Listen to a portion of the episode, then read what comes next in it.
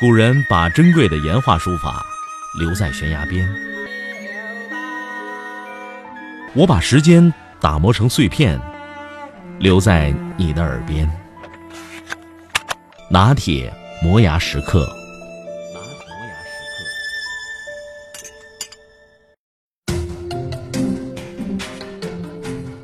袁世凯就爱吃两样东西：宫廷菜和家乡的河南菜。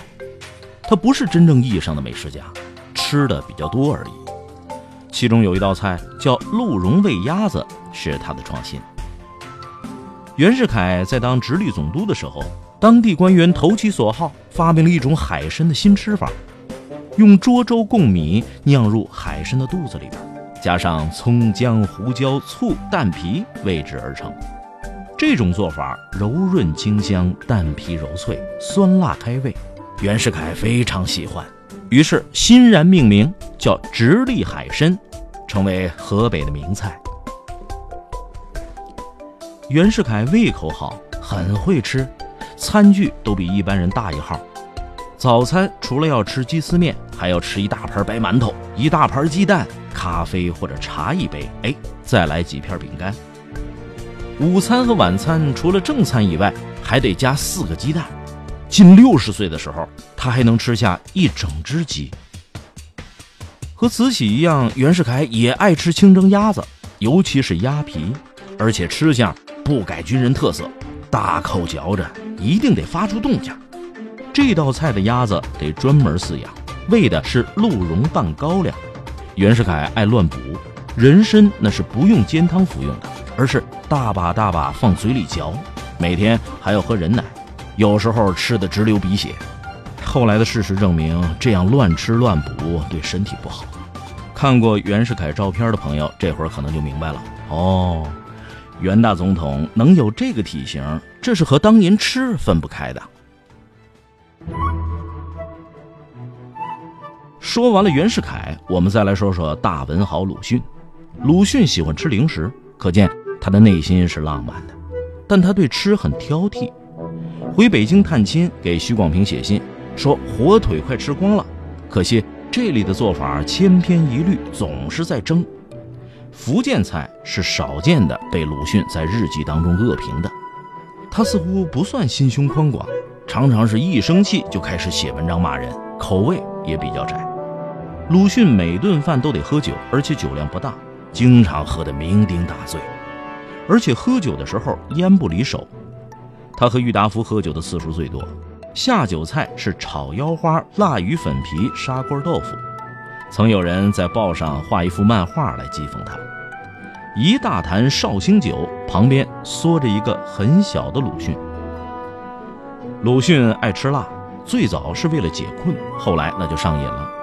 《狂人日记》发表以后，鲁迅专程请胡适到北京绍兴会馆吃饭。第一道菜就是放了辣椒的梅干菜扣肉。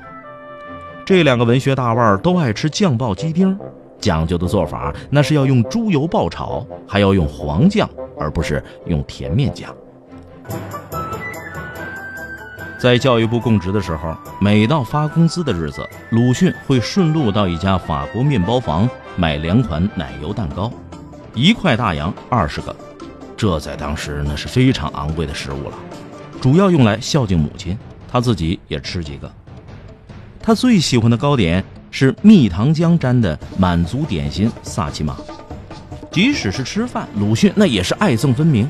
他不喜欢功德林，那些足以乱真的素肉、素鸡、素鱼，认为是吃素人的虚伪，心中念念不忘吃荤。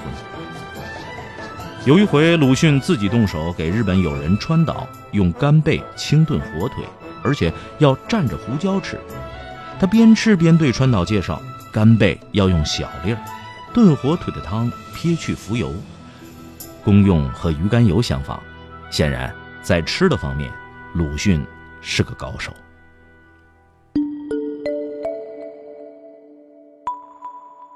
讲了两位名人了，下边我们再来说说蒋介石。从饮食上来看，蒋介石是比较刻板无趣的。但从养生的角度，他还是非常成功的。比如每天早晨喝白开水，这是有道理的。这样一个经常生气、心胸不大宽广的人，能够活到八十八岁，这和食养有很大的关系。蒋介石每天早晨吃木瓜，不是为了美白，更不是为了丰胸，而是为了养胃。起床以后，他先喝一杯三十摄氏度的温开水，再喝一杯六十摄氏度的白开水，水是当天早晨烧的。外出也要带两个保温杯，一杯温水，一杯热开水。他不是渴了再喝，而是每隔二十分钟就喝一次，喝完有侍卫再换一杯。喝白开水的习惯来自蒋介石的恩师张静江以及宋美龄的影响。宋美龄比蒋介石会养生，美国的养生学家教给了宋美龄很多方法，比如说多喝白开水保持容颜，用木瓜水洗脸。蒋介石小时候爱吃冰块，弄坏了牙齿，后来胃也不好。他吃的最多的是芋头白菜和芋头芹菜，后半生则很少吃肉。蒋介石平时吃的菜是这样的：一碗鸡汤，一份盐笋，还有酱瓜、黄浦蛋。黄浦蛋是什么呢？哎，就是炒鸡蛋。因为当年在黄埔军校，只有校长可以每天吃一个炒鸡蛋。蒋介石和宋美龄的饮食中西分明，一个吃咸菜鸡汤，一个吃蔬菜沙拉。蒋介石调侃宋美龄说：“你前世是只羊吧？怎么这么爱吃草啊？”宋美龄马上就回敬：“你把咸笋蘸上黑乎乎的芝麻酱，又有什么好吃呢？”下边该说到蒋介石的拜把兄弟张学良了。张学良出身豪门，对美食有着永远的记忆。在被囚禁的漫长时期，美食成了他挥之不去的乐趣。因为母亲奶水少，张学良是喝米汤长大的。别的孩子在大帅府东院大厨房用餐，只有张学良跟着父亲吃小灶。有一次，银行经理卞福孙请客，张学良对他们家的红烧肉赞不绝口，写信要求借用卞家的厨师，这一借就没还。张学良给这名擅做红烧肉的厨师开的月薪是每月三十块大洋，和现在多少钱呢？三万。被囚禁以后，张学良的厨子仍然跟着他。一直干到退休，到了湘西，他养成了豆豉下饭的习惯。这道菜类似于现在的老干妈。在贵州，有客人来访的时候，张学良就拿出在美国买的鱼竿，到河里钓上四五条鱼，让赵四小姐烹饪。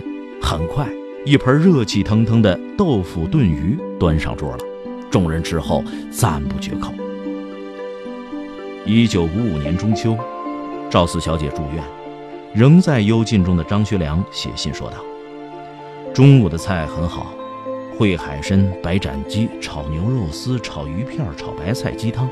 我把剩下的杂烩吃了两次，太爱吃了。十五的夜里有云，月色不好，小猫也没有在家，大概找他的女朋友去了吧。”